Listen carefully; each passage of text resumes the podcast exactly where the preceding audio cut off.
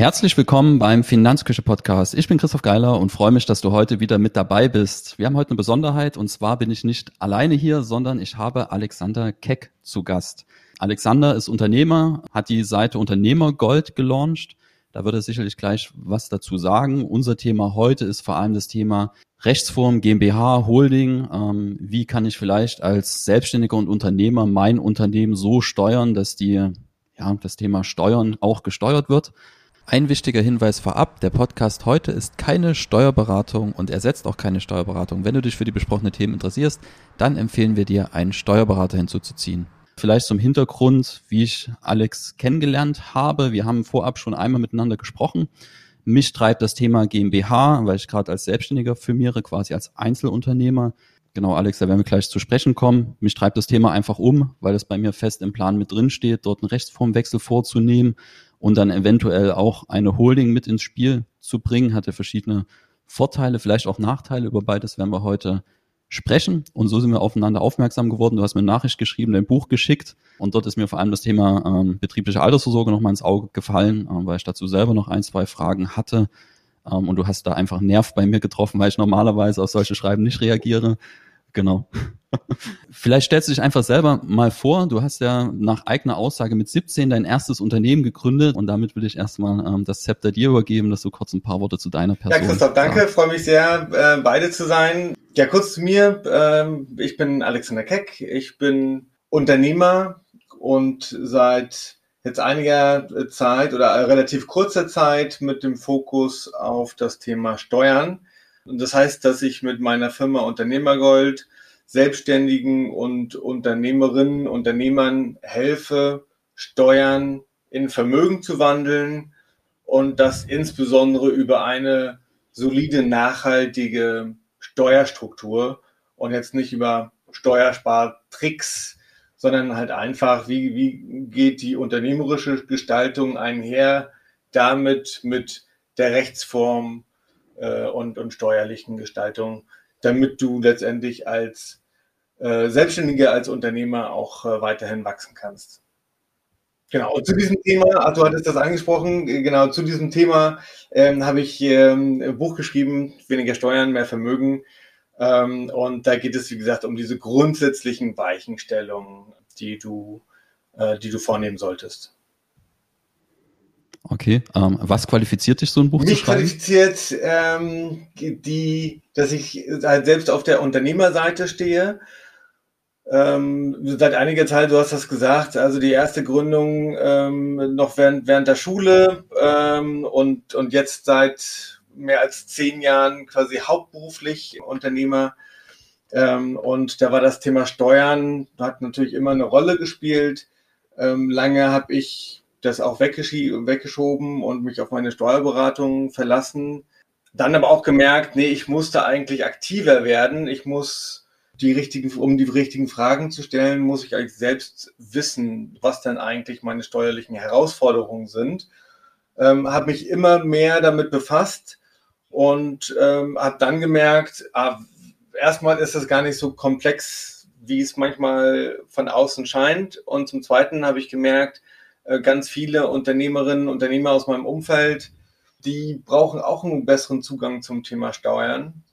Und ja, so kam letztendlich die Idee zu dem Buch, dass ich gesagt habe, das muss doch mal jemand aus unternehmerischer Sicht schreiben, also klar und verständlich, mal das aufschreiben, was man dann eigentlich wissen muss. So, und das wirklich in dem, diese Grundlage, das Fundament und äh, nicht, wie man hier und da an so ein paar Schräubchen drehen kann, sondern wirklich ein Fundament baut, mit dem man langfristig wachsen kann.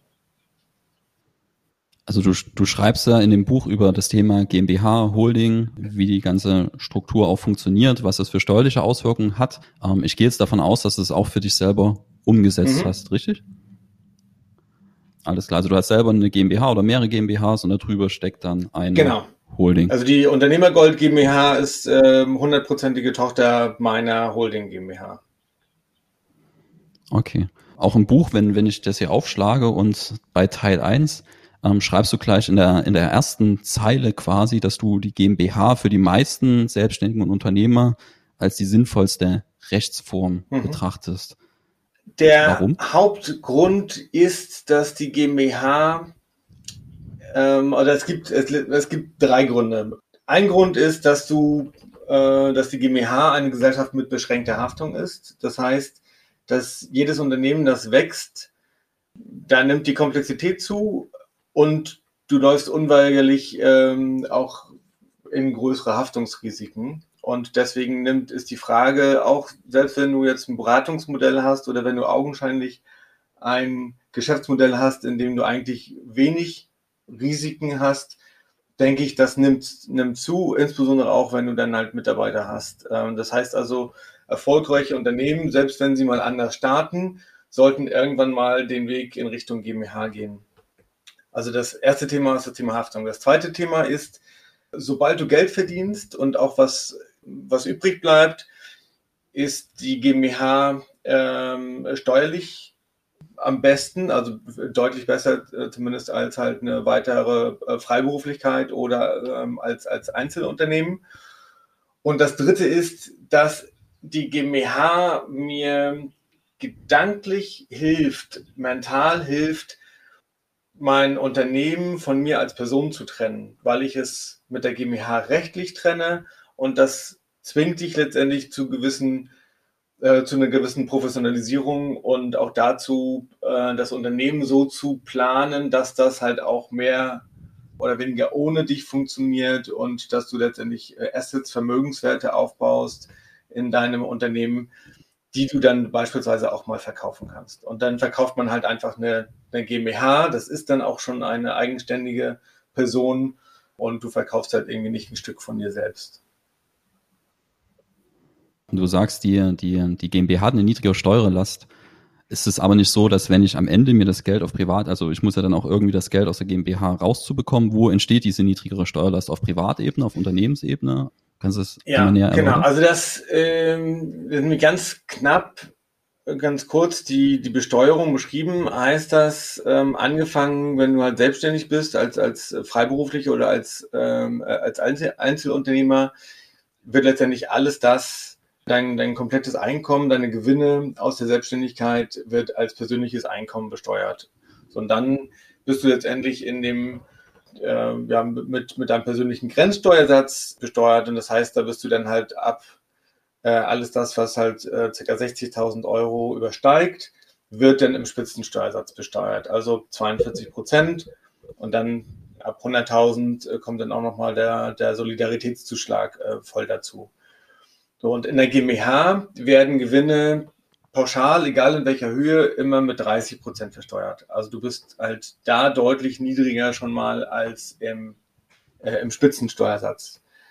So, und dann ist das, ist der Punkt, viele Steuerberater sagen dann, ja, aber dann genau, du musst ja dann, wenn du dann aus der GmbH Ausschütt, Ausschüttung vornimmst, äh, müssen die nochmal besteuert werden. Das ist richtig. Das Grundprinzip ist aber, so wie ich das dort beschreibe, dass du halt nicht ausschüttest, ähm, sondern dass du dadurch, dass du nur das in der GmbH lässt, was du nicht für deinen Lebensunterhalt benötigst, sondern das, was, was du halt auch, ja, auch persönlich investieren würdest, dass du diese Investitionen aus der GmbH heraus vornimmst. Alles klar, also ich schütte mir das Geld, was ich übrig habe, was ich nicht für Konsum verwende, das nehme ich mir eigentlich nie raus, bis vielleicht irgendwann Tag X kommt, wo sagt, ich gehe an dieses Sparschwein ran und dann zahle ich mir das Geld dann erstmalig auf Privatebene aus, um dann meine Lebenshaltungskosten zu decken, vielleicht im Ruhestand, wenn man sagt, okay, ich will jetzt nicht mehr operativ tätig Genau, sein. also das, es und ist ja das Kunst, wenn du dir, wenn du dir überlegst, ja, was machst du eigentlich, welche Optionen hast du mit, mit, was, mit, mit deinem Geld anzufangen, dann gibt es ja die Seite, okay, du brauchst etwas, das, was du für deine private Aus, Ausgaben, also das, was du wirklich ausgibst, das ist also dein Konsum. Das ist das, was du dir üblicherweise auch in der GmbH als Gehalt auszahlst. Diesen Teil, den musst du immer persönlich versteuern. Und da ist es egal, wie, wie hoch das ist. Also auch wenn du sehr hohe Ausgaben hast, äh, weil du irgendwie teure Hobbys hast, ähm, Genau, das ist das, was du in jedem Fall persönlich äh, versteuern musst. Wenn du aber, äh, und ich hoffe mal, dass du halt dass du mehr verdienst, als du ausgibst. Das, was du mehr verdienst, heißt ja eigentlich, dass du, dass du das irgendwie zurücklegst, ähm, dass du das investierst, sparst und alles das, was du halt investierst, was du also in Vermögenswerten gebunden hast, das solltest du nicht aus deinem Privatvermögen heraus investieren, sondern aus der GmbH heraus. Also geht es am Ende darum, dass diese ungefähr, ich glaube, 20 Prozent Vorteil ist das in der GmbH-Besteuerung im Vergleich zum Privatvermögen. Ich kann also mit 20 Prozent mehr Kapital arbeiten, wenn ich in der GmbH bleibe mit dem Geld. Ähm, geht es im Prinzip, die Idee ist ähnlich, wie wenn ich eine Rüruprente mache oder wenn ich eine Riester-Rente mache, dass ich eben heute weniger versteuere, mit mehr Kapital arbeiten kann und dann eben mehr Geld im Markt habe, was ich vermehren kann und später dann, wenn ich es rausnehme, habe ich halt eine höhere genau, also Basis. Also das ist der eine Punkt, dass du natürlich äh, dadurch, dass du dass du jetzt niedriger besteuert wirst, ähm, mehr Kapital zum Investieren hast. Der andere Punkt ist aber auch, dass du ja letztendlich auch in der GmbH ist die Frage, wirst du denn irgendwann mal auf Null laufen? Also wirst du alles bis zum Lebensende, alles das, was du an Vermögen aufgebaut hast, auch wirklich selbst verbrauchen? So, und da denke ich, also es kann natürlich sein, dass du das so planst und dann ist das auch so, dass es wirklich, dass du diese Besteuerung nur aufgeschoben hast und in der Zwischenzeit die Jahre, Jahrzehnte mit diesem Geld arbeiten konntest. Aber ich denke, naja, wahrscheinlich, äh, ich plane für mich zumindest eher, eher so, dass ich da noch Vermögenswerte übrig habe, weil ich auch nicht weiß, wie lange ich lebe, also wann der Tag ist, bis zu dem ich alles ausgegeben haben muss. Und dann denke ich schon, dass da Vermögenswerte übrig bleiben, die auch, äh, die ich dann weitervererben kann. Und das sollte dann halt einfach, wie gesagt, in der GmbH sein. Und insofern bist du da auch, äh, ist das nicht nur diese nachgelagerte Besteuerung, sondern dass du äh, alles das, was an, an Vermögen weiter bestehen bleibt, wird also weitergeführt in der, in der Zukunft auch, auch dann durch meine Erben beispielsweise. Ja. Jetzt, wenn du immer sagst, in der GmbH, ich denke jetzt immer erst beim ersten Schritt, wenn ich mich noch nicht mit dem Thema Holding beschäftigt habe, das ist in der operativen GmbH. Habe ich auch einen Mandanten tatsächlich, dass man dann sagt, okay, in der operativen GmbH steckt die Altersvorsorge, ähm, die betriebliche Altersvorsorge, vielleicht auch Anlagen, was seltener vorkommt, aber die betriebliche Altersvorsorge sieht man schon ab und zu in der operativen GmbH. Und das wäre mir persönlich, ehrlich gesagt, zu heiß, aufgrund einfach von operativen ja. Risiken, die dort entstehen. Die Frage, was passiert, wenn die operative GmbH mal wirklich aufgrund von vielleicht schlechter Geschäftsentwicklung, irgendwelchen Haftungsrisiken und so weiter und so fort in Bedrängnis kommt, dann ist ja dann die Altersvorsorge gleich mit in Bedrängnis. Ähm, wenn ich noch einen Schritt weiter gehe und dann noch weiter Depotwerte habe und das auch noch mit. Und andersrum entsteht ja auch aus der Pensionszusage oder betrieblichen Altersvorsorge in welcher Form auch immer ein Risiko für meine operative Gesellschaft, wenn dann irgendwie nachgeschossen werden muss, ähm, weil sich vielleicht die Kapitalanlagen nicht so entwickelt, wie mhm. ich das mhm. haben möchte. Deswegen bin ich ehrlich gesagt kein großer Freund davon, das in der operativen GmbH zu haben. Siehst du das ähnlich oder kann man sich in manchen Fällen das Thema Holding, was am Ende bedeutet, dass ich noch eine GmbH drüber habe, wo das Geld dann nach oben wandert, quasi wie so als Muttergesellschaft, die dann ja auch noch weitere Geschäftsmodelle drunter haben kann, ähm, siehst du, dass man in manchen Fällen das auch eine operative GmbH, GmbH reicht oder würdest du immer dieses Zweiermodell mhm. empfehlen? Genau, also äh, ja, du hast das Thema Holding angesprochen. Da sollte vielleicht nochmal kurz einschieben, was eine Holding ist. Äh, letztendlich ist die Holding auch eine ganz normale Kapitalgesellschaft. Äh, also eine UG kann das sein oder auch eine GmbH.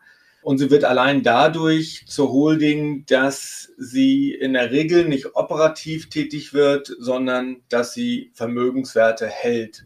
Und zu diesen Vermögenswerten können dann zum Beispiel deine Anteile an der, an der operativ tätigen GmbH gehören.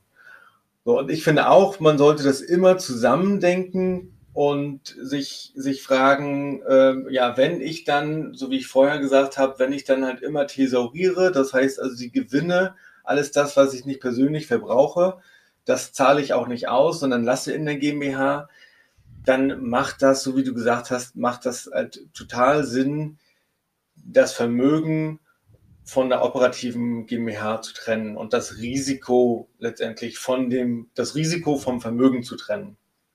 Und das heißt letztendlich, dass du dann eine Holding GmbH brauchst, sodass du äh, aus der operativen GmbH die Gewinne zwar ausschüttest, aber halt nicht an dich persönlich, sondern an diese Holding GmbH, die dir dann wiederum äh, persönlich gehört. Und das Schöne an diesem, an dieser Holding ist, dass äh, dadurch, dass die Gewinne schon auf Ebene der operativen GmbH besteuert wurden, kannst du von der operativen GmbH in die Holding GmbH ähm, Gewinne fast steuerfrei auszahlen. Ja, oder die effektive Besteuerung ähm, liegt dabei 1,5 Prozent.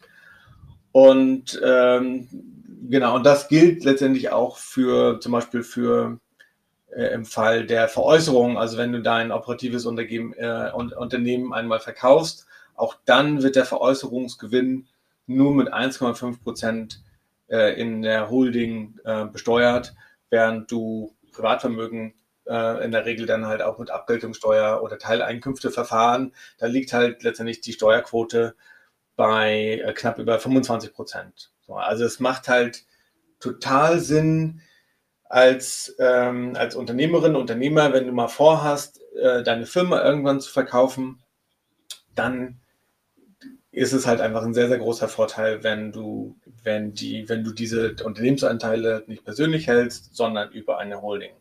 Genau. Und du hattest, du hattest gefragt, ja, macht das, soll das in, in jedem Fall über die Holding laufen oder kann man beides in, in, in einem haben, operative GmbH und auch die Vermögenswerte drin?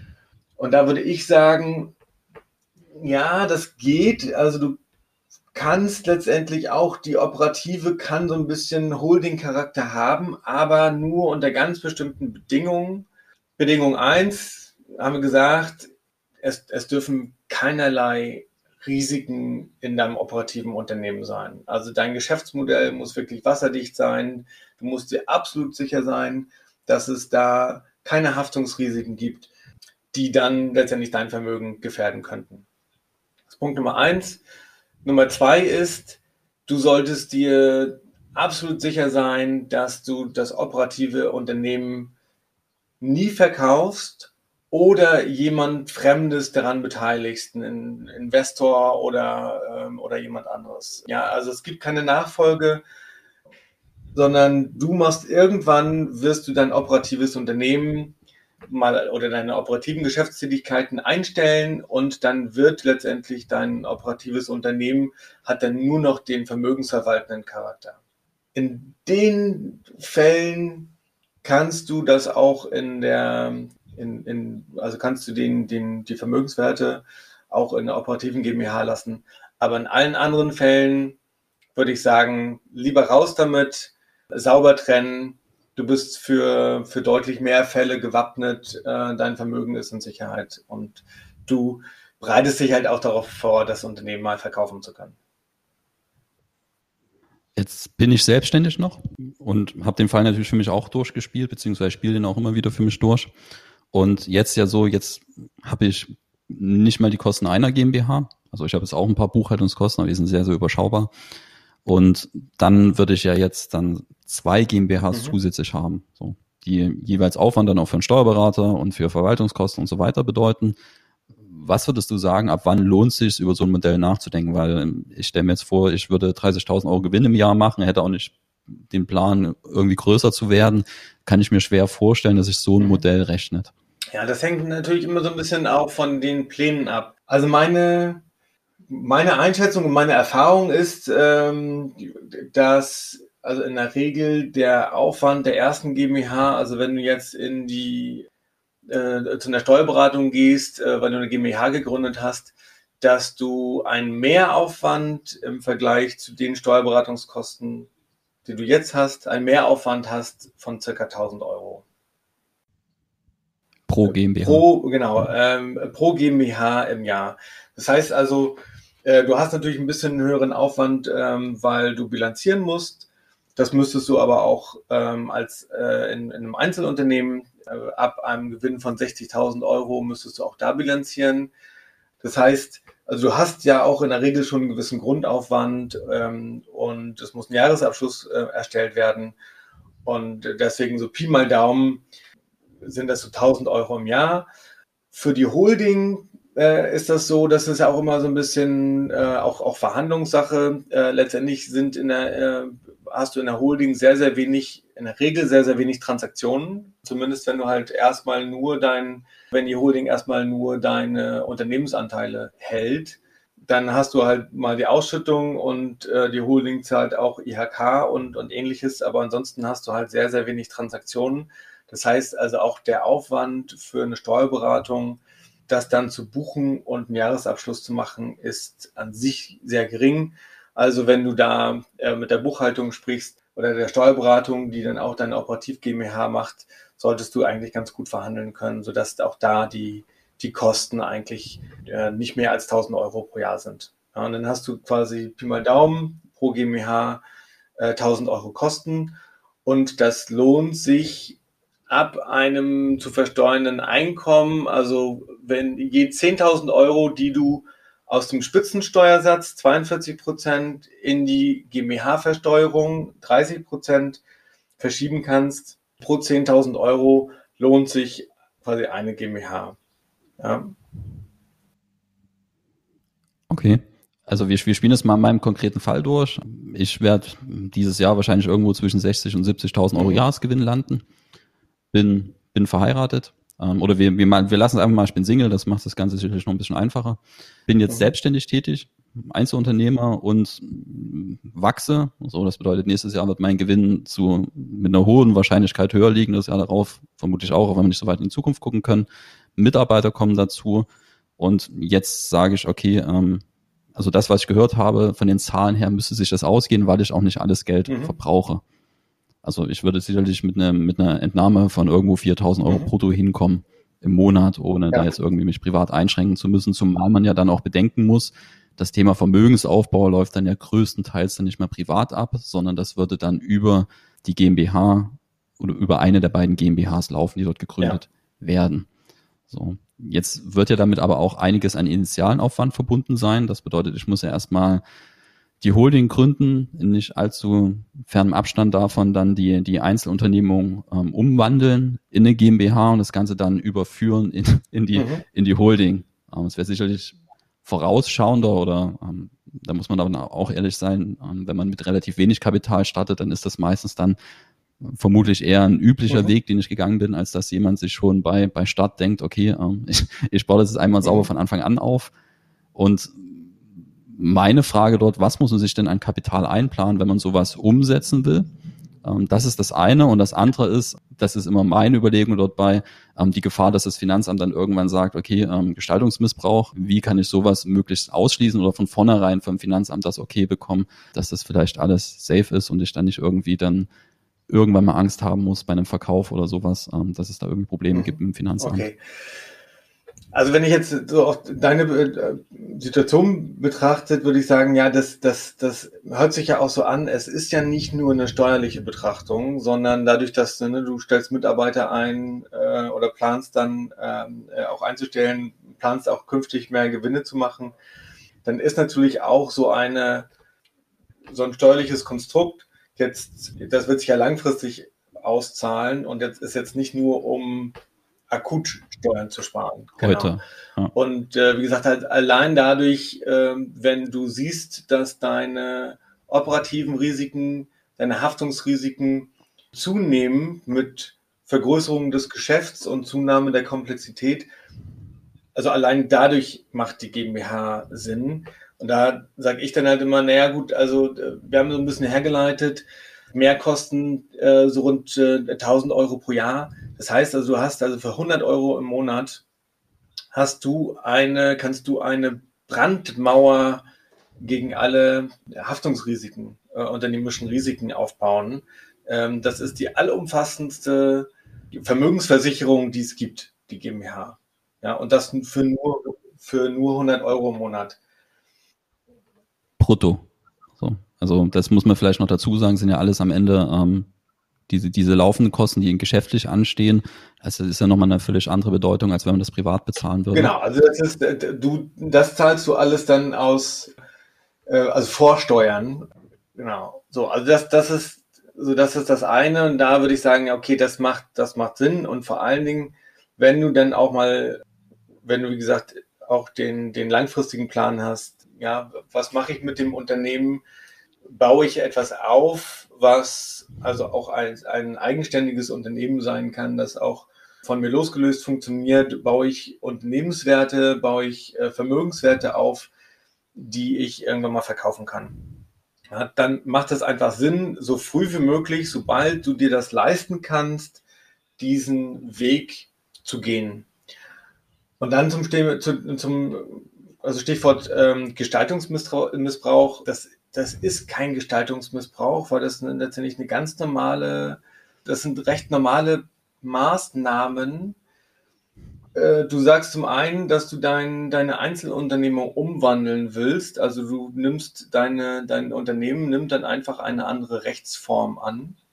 Äh, das ist ein ganz normaler Vorgang, der natürlich vernünftig durch ähm, dann ähm, durch eine gute Steuerberatung, aber auch dann, dann äh, notariell begleitet und auch beurkundet ähm, werden muss, damit die Steuerberatung sagen kann, okay, ja, letztendlich welche Vermögenswerte werden dann überhaupt überführt und äh, da kann es dann kann es dann bei Immobilienvermögen äh, kann das ein bisschen komplexer werden, gerade wenn du dann halt irgendwie dein Büro äh, in, einem, in einem eigengenutzten, in einer eigengenutzten Immobilie hast. Da gibt es ein paar Sachen, da wird das ein bisschen komplexer. Aber normalerweise äh, der Steuerberater äh, macht das oder die Steuerberaterin und äh, die sollten letztendlich auch mit ihrer Haftpflicht dafür haften, dass sie alles richtig gemacht haben, falls da irgendwie nachfolgend äh, irgendwas kommt. Also es sind ganz normale, ähm, ganz normale Geschichten und auch das Thema Holding das kennt man ja einfach auch aus, aus Management-Holdings, größere ähm, Konzerne,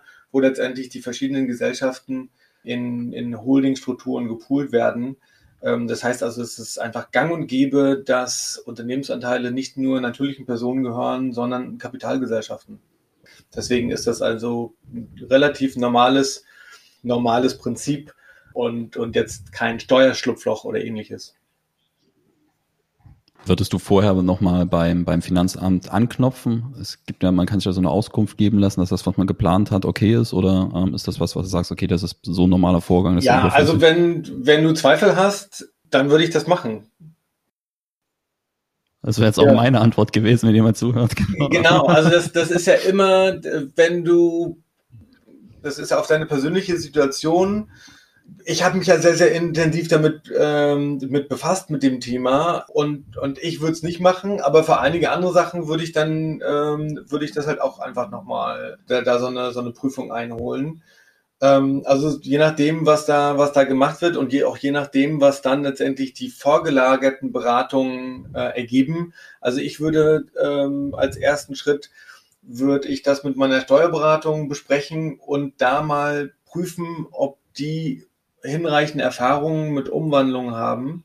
Und äh, wenn sie das haben, würde ich halt dann nochmal den konkreten Fall besprechen und, und da versuchen zu, eru zu eruieren, ähm, welche, welche Risiken äh, es in der, äh, in der individuellen Situation gibt. Ja. Und dann, danach auf, ausgehen würde ich dann sagen, okay, wenn ich das nochmal absichern will, dann, dann soll der Steuer, soll die Steuerberatung dann nochmal eine, eine Prüfung vor einem Finanzamt einholen vorher. Wir haben das ja im, im, im Vorgespräch haben wir das schon besprochen, was ich ja ähm, so spannend finde, und da hast du mir auch zugestimmt, dieses, also ich glaube, so ein Thema ist immer interessant, wenn man wirklich anfängt, dieses, dieses unternehmerische Denken, wo man auch sagt, okay, ähm, es ist nicht auszuschließen, dass es bei der, dass da vielleicht noch Unternehmungen dazukommen.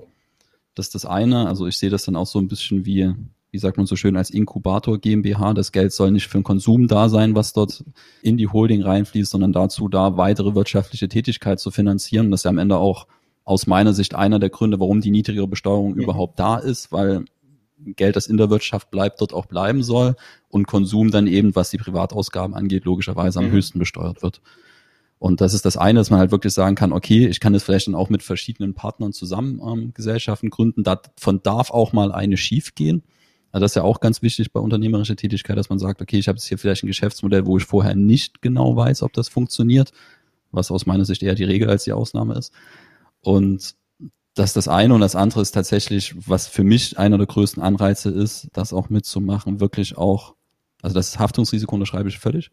bei mir werden die Depots dann langsam auch größer, ähm, mache auch Vermögensdepotbetreuung äh, in dem Bereich und dann werden jetzt die ersten Depots eingerichtet, die dann auch mal siebenstellig sind. Und da fragt man sich dann schon so als Einzelunternehmen, mhm. macht das dann viel Spaß? Ähm, das ist das eine. Und das andere ist aber wirklich auch eine, eine also gibt ja nicht nur dir als Unternehmersicherheit, sondern auch den Kunden. Ähm, weil wenn du verstirbst, sind ja erstmal alle Verträge an deine Person gebunden als Einzelunternehmer und als GmbH, die lebt dann halt einfach weiter, wenn man stirbt. Da haben deine Nachkommen was davon, da haben deine Kunden was davon. Im Prinzip ist das, das für mich das Charmante, dass halt alle Seiten davon eigentlich profitieren. Mhm. Ähm, weil die Frage kommt bei mir immer häufiger, was passiert, wenn mir mal was passiert? Und da hat man als Einzelunternehmer mit wenig Angestellten wenig sinnvolle Antworten drauf. Und das ist eigentlich so ein Grund, wo man sagt, okay, jetzt muss das Ganze noch weiter professionalisiert werden. Und da ist das aus meiner Sicht ein Weg, den man dort gehen kann. Und wichtig an der Hinweis, es gibt noch weitere Unternehmensformen. Man soll sich auch noch mit anderen Unternehmensformen links und rechts beschäftigen. Ähm, pauschale Aussagen gibt es in dem Bereich nicht. Würdest du das ähnlich sehen? Das ist also nicht nur dieser steuerliche Anreiz, sondern das hast du ja auch schon gesagt, dass es viele andere Facetten hat. Ganz genau. Ich, ich denke, grundsätzlich ist mein persönliches Credo, es muss, unter, es muss in erster Linie unternehmerisch sinnvoll sein. Und in zweiter Linie prüfe ich den, den steuerlichen Einfluss. Also da geht es nicht darum, wirklich aus, aus allem irgendwie den letzten Steuervorteil rauszuholen. Und deswegen sage ich auch, äh, was mich, was für mich ähm, wichtig zu beschreiben, ja, wie muss dann letztendlich ein, eine Gestaltung aussehen oder wie muss ich mich organisieren, also in erster Linie dann rechtlich organisieren, dass ich also langfristig wachsen kann und zu diesem lang, langfristigen Wachsen gehört natürlich, dass mein, meine persönliche Existenz und dann aber auch mein Vermögen entsprechend gesichert sind. Also das ist für mich eigentlich die, die wichtigere Grundlage.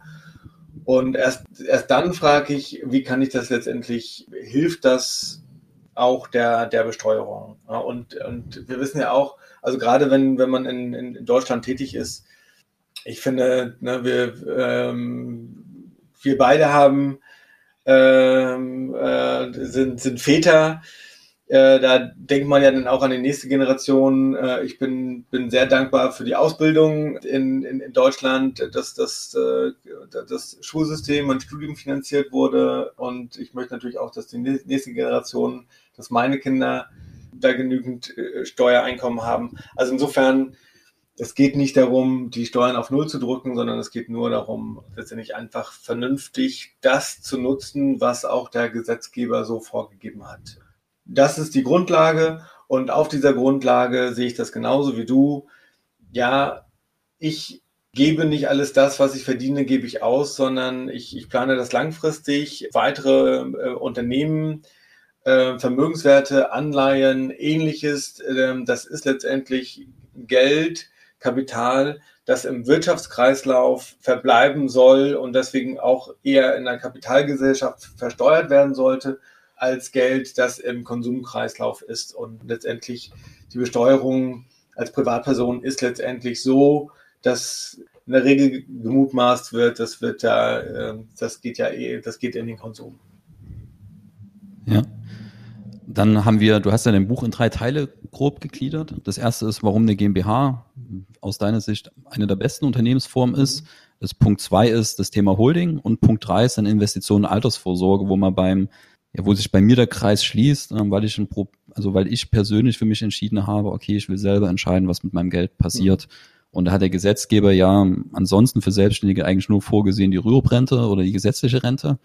Und da sprechen wir dann nicht von 20 Prozent mehr Kapital, mit dem wir arbeiten können, sondern es geht ja teilweise komplett unversteuert erstmal in die Altersvorsorge rein und wird hinten raus versteuert. Und ich glaube, da spielt die Holding dann auch wieder eine Rolle, wo wir sagen können, okay, dort kann ich das tatsächlich realisieren, mhm. dass ich dort quasi fast aus dem Brutto investieren kann ähm, und dort selber entscheiden darf, wie das Geld verwendet wird. Vielleicht kannst du da, ähm, wir kommen jetzt langsam zum Ende der Episode, ähm, vielleicht kannst du da zum Schluss noch ein paar paar Sachen beisteuern, wo du das nochmal beschreibst, was da vielleicht grundsätzlich möglich ist. Ja, heute sowieso in der Komplexität nicht möglich, das Thema irgendwie abschließend zu behandeln. Wichtig ist auch keine Steuerberatung. Es geht ja mehr darum, das ja. wirklich Gedanken auch anzuregen. Genau, vielleicht kannst mhm. du zum Thema einfach Altersvorsorge in der Holding ja. noch was sagen. Gerne. Genau, du hast Rürup angesprochen. Das ist letztendlich ja ein Modell, das für, für Selbstständige entwickelt wurde. Wenn ich jetzt aber nicht einfach selbstständig bin, sondern eine, eine GmbH habe, ist das Schöne, dass mit der GmbH mir die Möglichkeiten der betrieblichen Altersvorsorge offen stehen. Und da gibt es grundsätzlich fünf Durchführungswege. Ähm, die müssen wir nicht alle äh, besprechen, denn nur eigentlich so zwei sind insbesondere für Unternehmerinnen und Unternehmer geeignet. Ähm, und das ist, das ist zum einen die Durchführung mit einer Unterstützungskasse und das zweite ist die direkte Pensionszusage. Denn bei diesen beiden Formen sind, sind die Beiträge für diese Altersvorsorge unbegrenzt steuerfrei. Ja, die anderen, in, in anderen Modellen äh, werden auch die Beiträge besteuert, auch teilweise äh, denn also äh, äh, sind äh, dann teilweise sozialversicherungspflichtig. Bei der Unterstützungskasse und bei der direkten Pensionszusage ist das nicht der Fall. Und jetzt ist die Unterstützungskasse, ist aber auch letztendlich, also ist ein ex, eine externe Versorgungseinrichtung. Das heißt, die Beiträge der Altersvorsorge, die geht, die fließen raus aus dem Unternehmen. Und äh, die direkte äh, Pensionszusage, das ist die Form, die ich für mich am geeignetsten halte, weil meine, also nicht eine, eine Pensionszusage ist, dass meine GmbH mir verspricht, im Alter eine Pension auszuzahlen. Und für dieses Versprechen muss die GmbH Rückstellung bilden und über diese Rückstellung, das heißt letztendlich, dass, ähm, dass diese, das Geld bleibt noch in der GmbH, aber wird schon nicht mehr besteuert, sondern wie gesagt, für die äh, zukünftigen Verpflichtungen zurückgestellt. Aber das Geld ist noch in der GmbH. Ich mache das halt gerade nicht mit einem, mit einem externen Versicherungsträger, wo ich dann äh, darauf hoffen muss, ähm, dass die Verwaltungskosten nicht so hoch sind und dass die gut investieren, sondern das Kapital bleibt in der GmbH. Ich stelle einen Teil der Gewinne zurück und kann letztendlich in meiner GmbH entscheiden, was, ähm, wie ich ähm, für am besten für mein Alter äh, vorsorge. Und das kann dann zum Beispiel auch sein, dass ich sage, wenn ich mir privat eine Immobilie kaufen möchte, weil ich da selbst drin wohnen möchte, dann könnte mir meine GmbH dafür zum Beispiel auch Eigenkapital in Form eines Darlehens zur Verfügung stellen. So. Und das kann ich halt nicht, wenn, wenn, das, wenn das Geld schon an eine Versicherung rausgeflossen ist. Dann komme ich halt erstmal sehr, sehr lange nicht, nicht daran. Und deswegen finde ich auch, die äh, so eine direkte Pensionszusage äh, in der GmbH und das sollte halt eine GmbH sein, wo keine Risiken drin sind und äh, die ich auch künftig nicht entpflichten muss. Also besser in einer Holding GmbH als in einer operativen GmbH. So, aber in meiner Holding GmbH, die mir auch zu 100 Prozent gehört, kann ich alleine entscheiden, was mit diesen, ja, mit diesem rückgestellten Kapital passieren soll äh, und, und ja, ob ich mir davon Aktien kaufe, ETFs, Immobilien, das ist dann allein meine Entscheidung. Wie ist da der Verwaltungsaufwand? Brauchst du dann trotzdem noch eine externe Stelle, die dann als Prüfer fungiert, die dann eine Hochrechnung macht? Ja, meine GmbH kann den Zahlungsverpflichtungen, die sie eingegangen ist, tatsächlich nachkommen oder wie läuft das ab? Ja, also diese betriebliche Zusage, dafür braucht man letztendlich Kanzleien äh, und, und ich, auch ich ko kooperiere da mit einer Kanzlei, die auf betriebliche Altersvorsorge, insbesondere Geschäftsführerversorgung spezialisiert ist, weil letztendlich die, also die Höhe der Rückstellung, die muss, muss sehr genau, also versicherungsmathematisch berechnet werden. Wie groß ist denn eigentlich die, die, die Verpflichtung, die die GmbH eingeht?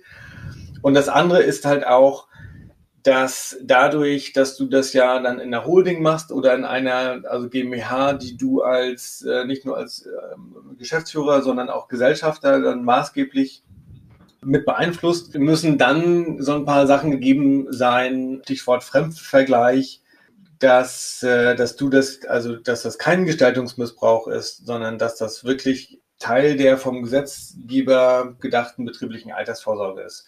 Und da darfst du halt auch nicht zu hohe Pensionsversprechungen machen, die die GmbH einem, einem dritten, einem fremden Geschäftsführer nie gemacht hätte.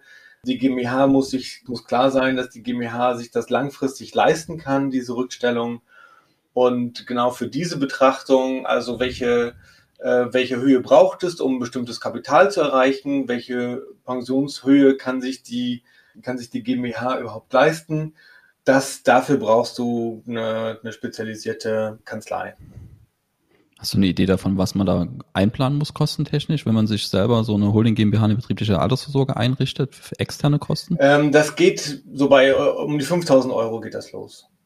Also für die ein, für das einmalige Aufsetzen und ähm, dann kannst du je nachdem auch so ein bisschen so ähnlich äh, wie auch bei einer Honorarberatung musst du nicht, aber kannst du dann auch regelmäßige jährlich oder alle zwei Jahre einen regelmäßigen Check-up machen, ob sich letztendlich die Rahmenparameter geändert haben, ähm, ob zum Beispiel Marktrenditen gestiegen oder gesunken sind, sodass dann entsprechend vielleicht doch auch die Rückstellungen höher sein müssen äh, oder niedriger.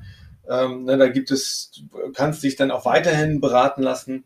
Aber wenn du das letztendlich einmal aufsetzt mit genügend Puffer zu allen Seiten, dann kostet das so ab, ab 5000 Euro und dann äh, auch abhängend letztendlich von der, von dem Pensionswert. Ja, also die 5000 Euro ist das Initial und nicht jedes Jahr. Richtig, genau. Ähm, ich hatte es letztens mal wieder in der Hand von einer Kundin und das war so ein Review, eine Hochrechnung und hat die Allianz noch mit 6% gerechnet jedes Jahr. Das ist natürlich im aktuellen Marktumfeld so ein ja. kleiner Witz. Genau, sie wird damit halt ihren Rechten und Pflichten ja. quasi schuldig oder kann die damit ähm, einhalten. Ähm, das fand ich ja, ja, nicht mehr unbedingt marktgerecht, aber es sind halt die Zinsen, mit denen die rechnen müssen, das ist so vorgegeben anscheinend. Ja, es genau. ist, also es kommt ja darauf an immer, also auf, auf welchen Markt ähm, schaust du dann. Ne? Also wenn du das mit, ja, mit ETFs oder auch mit Immobilien machst und selbst in die Hand nimmst, dann sind sechs Prozent eine durchschnittliche Marktrendite auch nachsteuern. Ähm, aber klar, die Allianz wird es nicht schaffen. Das ist, das ist klar. Ne? Als Versicherung, die Versicherungen, die dürfen ja auch in, in bestimmte Dinge dann gar nicht, ähm, äh, gar nicht investieren. Also äh, und dann schon gar nicht abzüglich einem Verwaltungsaufwand vielleicht von einem Prozent des, des Depotwerts. Also die wird es nicht schaffen, aber also ich finde für, für mich persönlich eine, eine durchschnittliche ähm, Kapitalrendite von 6% finde ich jetzt nicht unrealistisch. Ja. Also ich setze 5,5 Prozent an aktuell, weil wir so ein, ähm, also ich messe das immer so ein Stück weit am Vergleich am risikolosen Zins und der ist aktuell im Minusbereich. Mhm. Ähm, und der Abstand zwischen risikolosen und risikoreicher oder risikolos mhm. gibt's nicht, risikoarm, risikoreich. Ja. Ähm, historisch so ungefähr bei 5 Prozent vielleicht, also guten 5 Prozent, 5 Prozent, wenn überhaupt. Ähm, und ich würde da tatsächlich für die nächsten Jahre bin ich da relativ vorsichtig. Man kann es für sich selber auch anders ansetzen. Ich werde immer vorsichtig, berate auch andere Menschen, dass man da ja. Vorsicht kalkuliert, ist vielleicht noch an der Stelle für alle, die mithören. Genau. Und bei so einer Altersvorsorge ist ja auch die Herausforderung, dass das, wenn man es alleine macht, ist noch was anderes, aber als, wenn man sich auch in die Lage des Versicherers, so Schwankungen wollen die da eigentlich gar nicht drin haben. So, das heißt ja, die, die sechs Prozent oder fünfeinhalb Prozent, die wir angesprochen haben, die sind ja, da sind ja Jahre dabei, da bin ich dann auch mal deutlich ja. im Minus. Ähm, und das ist dann auch genau der Grund, warum ich sage, in der operativen GmbH, das ist eigentlich nichts verloren, weil dann kann es natürlich sein, dass ich die Rückstellung aufstocken muss, wenn da plötzlich weniger da ist. Mhm. Ähm, und das ist ein Risiko, was ich natürlich in der operativen GmbH nicht unbedingt haben muss, aus meiner Sicht. Ja, nee, genau. genau.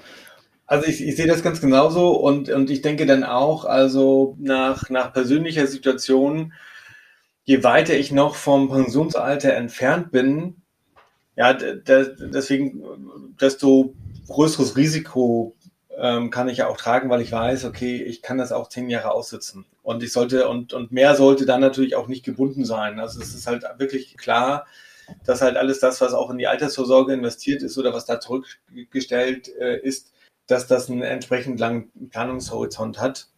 Und ich bin ja auch, ich bin da sehr, äh, sehr, sehr offen und begrüße das Modell der, der Honorarberatung, dass es einfach ein, ein, sehr transparentes, offenes Modell ist, wo ich sage, so ich bin der Auftraggeber, ich kann nicht alle, ich bin da nicht Experte, ich kann nicht alles überblicken, ich brauche jemanden, der mich berät, aber der meine Interessen vertritt.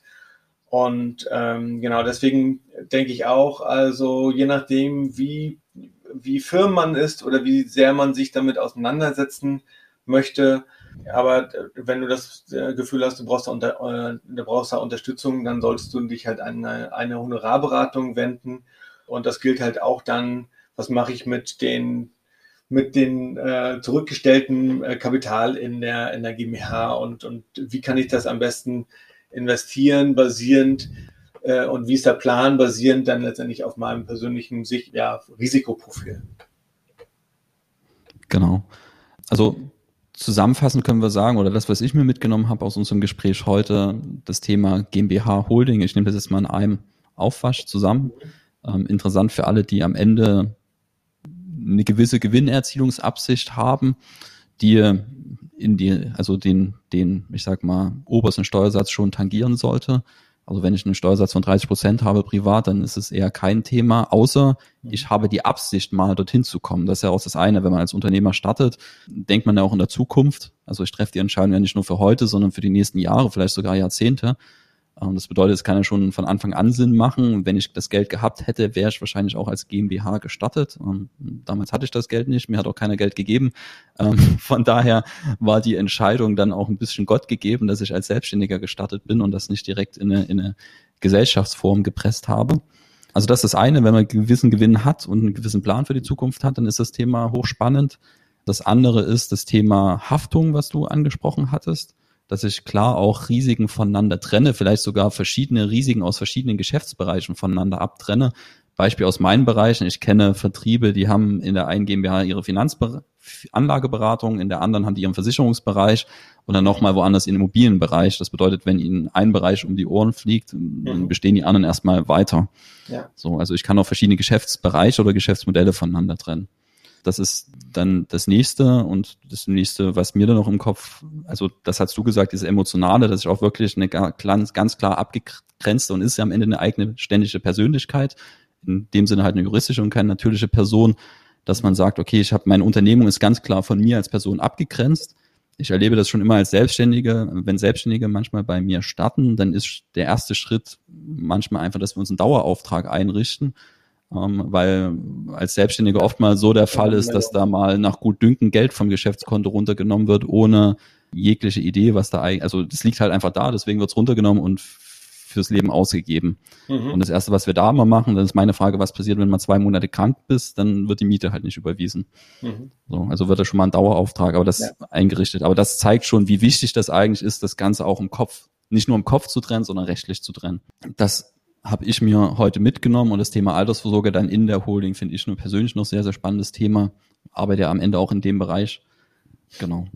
Was aber aus meiner Sicht auch einen riesen Mehrwert bringt, weil der Gesetzgeber eben ansonsten keine Form der Altersvorsorge zu, zulässt, wo man selber die Hand drauf hat und wo man steuergefördert so wirklich mitarbeiten kann. Ja, genau. Dann, dann nutzt du, also damit nutzt du die Möglichkeiten, die der Gesetzgeber ja, Selbstständigen und Unternehmern letztendlich gegeben hat. Ja, also wir, das ist so, wir haben halt deutlich mehr Gestaltungsspielraum eigentlich an der Hand, als das Angestellte äh, haben. Aber wenn du innerhalb der, der Einzelunternehmung oder auch wenn du freiberuflich äh, tätig bist, dann nutzt du den Gestaltungsspielraum oder kannst du den noch nicht aus, äh, ausspielen, weil du eigentlich im zum Großteil so besteuert wirst wie auch Angestellte. Und erst wenn du eine weitere Gesellschaft gründest für dein Unternehmen, hast du letztendlich gewinnst du diesen Gestaltungsspielraum, in dem du halt ent ent entscheiden kannst, ja, wer wird denn jetzt eigentlich besteuert? Wird jetzt, soll jetzt die GmbH besteuert werden oder soll ich persönlich besteuert werden? Und wer, und wer kauft jetzt eigentlich irgendwas ein? Und, und wer macht jetzt eine bestimmte Maßnahme? Ja, durch diese zusätzliche Person gewinnst du enormen Gestaltungsspielraum und den, den kannst du dann natürlich auch nutzen. Jetzt noch die, die letzte Frage an dich zu dem Thema. Ähm, wenn ich jetzt so ein Thema interessant finde, an wen sollte ich mich zuerst wenden? An Notar, Steuerberater, Rechtsanwalt, Fachanwalt? Wer ist dann meine erste Anlaufstelle? Ja, also für die, für die meisten Themen ähm, ist da die Steuerberatung die erste Anlaufstelle. Und also das ist, die haben halt immer so eine, so eine Schnittstellenfunktion. Genau, und äh, über die Steuerberatung dann zum Beispiel, wenn es, äh, wenn es um die Umwandlung geht, dann macht zum Beispiel das Notariat, macht die, macht die Verträge, aber letztendlich der äh, Jahresabschluss zum Beispiel, du brauchst eine Eröffnungsbilanz und so, das muss halt alles durch die Steuerberatung äh, vorbereitet sein und auch die, die steuerliche Prüfung muss vorher durch die Steuerberatung. Ich dachte, du nutzt jetzt die Steilvorlage und sagst, die erste Anlaufstelle ist mein Buch. genau. Ja. Also nochmal der Hinweis auf das. Nee, also ich will, genau, es ist äh, mit dem, mit dem Buch, ich habe halt, wie gesagt, äh, mein Bemühen mit dem Buch war, das einmal verständlich und strukturiert herzuleiten, dass man es versteht. Und mein, mein Anspruch mit Unternehmergold, das ist das, woran ich jetzt arbeite, ist letztendlich dann wirklich ein, ein Netzwerk äh, aus, aus spezialisierten Beratungen aufzubauen, die dann bei der Umsetzung unterstützen können. Wie auch beispielsweise, wir haben das Thema Altersvorsorge angesprochen, das machen dann schon gar nicht äh, mehr so viele. Und das, das heißt also, ich will da letztendlich die, die guten Beratungen herausfiltern, ähm, um dann letztendlich ähm, alle diejenigen, die das Buch gelesen haben und jetzt heiß sind auf die Umsetzung, um da einfach so ein bisschen mit äh, Empfehlungen ähm, auch, auch weiterhelfen zu können. Vielleicht noch Hinweis zum Buch. Ich, also jeder, der in das Thema einsteigt, bedient ist das ideal. Ähm, ist jetzt, ich würde es nicht als ja, es ist jetzt kein typisches Sachbuch im klassischen Sinne, wo was, was relativ schwer zu lesen ist, sondern es ist halt wirklich ja, praxisorientiert, so dass man sich schnell in das Thema einarbeiten kann und quasi genau das, was wir heute auch als Ziel hatten, Denkanstöße zu geben. Ähm, dafür ist das Buch ideal aus meiner Sicht. So. Also die Zielgruppe ist mit dem Buch im Prinzip nicht der, der das Thema schon einmal komplett durchdacht hat und schon sehr, sehr weit ist, sondern aus meiner Sicht wirklich, man weiß, das Thema könnte interessant sein, ich will da mehr dazu wissen, dann ist das Buch aus meiner Sicht die richtige Wahl. Genau. Das zum Buch. Das freut mich. Genau, das, das war mein Anspruch. Dann sind wir mit dem Thema zumindest von meiner Seite durch. Ähm, vielleicht gibt's im Nachgang dann nochmal im Raum, ähm, dass man sich nochmal trifft, ähm, um ein bisschen tiefer in einzelne Themen reinzugehen. Mich würde interessieren, du bist Unternehmer. Was war dein größter Fehlschlag als Unternehmer? Oder hast du immer als nur Erfolge? Ja, ja ähm, also natürlich nicht immer nur Erfolge, aber ähm, ja, Fehlschlag ist ja auch immer, sind ja immer dann Treppen, einfach nur verschiedene Stufen dann zum, ähm, zum Erfolg. Also ich habe bei der Gründung ähm, einer meiner ersten Firma äh, oder also das heißt äh, meine ersten dann richtigen ähm, Firma beim beim Startup. Ähm, also da haben wir habe ich auch ähm, zu Beginn so einige Fehler gemacht, die die ich jetzt auch nicht mehr machen würde. Aber ich glaube, dass das äh, das würde man immer auch, auch so sehen, man lernt ja dazu. Ich hätte zum Beispiel, ich habe mit, mit drei Freunden gegründet und ähm, ich hätte also, ähm, ich würde jetzt auch die ähm, unsere Spielregeln untereinander würde ich jetzt viel besser vertraglich vereinbaren. Also wer bringt was ein, nicht nur kapitalseitig, sondern auch von den von den Leistungen. Das das würde ich jetzt äh, im Nachhinein anders machen. Und ähm, ich hatte das, äh, wir hatten das Unternehmen geplant, bootstrapped zu finanzieren, also schnell aus Umsätzen zu finanzieren, haben da aber einfach den äh, Sales Cycle äh, völlig unterschätzt. Das war äh, B2B-Geschäft ähm, und ähm, haben dann letztendlich rausgemerkt, nee, wir, wir brauchen externe Finanzierung und das ist dann halt manchmal nicht mehr so ganz an, einfach, wenn man halt in einem anderen Modell ähm, gestartet ist. So. Also da sind, da habe ich in dem Prozess einfach sehr, sehr viel gelernt. Insofern würde ich das nennen als nicht als Fehlschläge bezeichnen, sondern ich habe äh, zu einem Zeitpunkt ähm, irgendwie Vermutungen äh, gehabt oder Entscheidungen ähm, getroffen, dann gelernt, äh, dass die Situation anders war und würde die Entscheidung, wenn sie jetzt nochmal kommt oder wenn nochmal eine ähnliche Situation kommt, würde ich sie jetzt anders treffen. So, aber ich habe keine, ich bereue nichts. Darum geht's mir gar nicht. Fehler. Ich frage ja bewusst nach Fehlern, damit ich die nicht nochmal mache und wir daraus lernen können. Genau. Ja.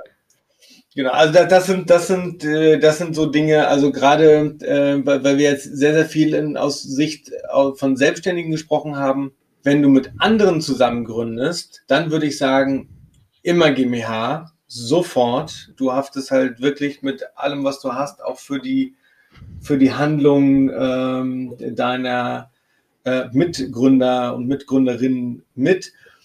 Und da, sobald man mit anderen startet und auch quasi Anteile verteilt werden, ähm, sollte man sich Zeit nehmen, diese gemeinschaftlichen Regeln gut zu definieren und auch vorausplanen äh, den Fall, äh, was ist denn, wenn jemand seine Leistungen nicht erbringt, entweder äh, selbst verschuldet oder auch, weil einfach jemand Krankheit oder ähnliches, persönliche Probleme irgendwie ausfällt.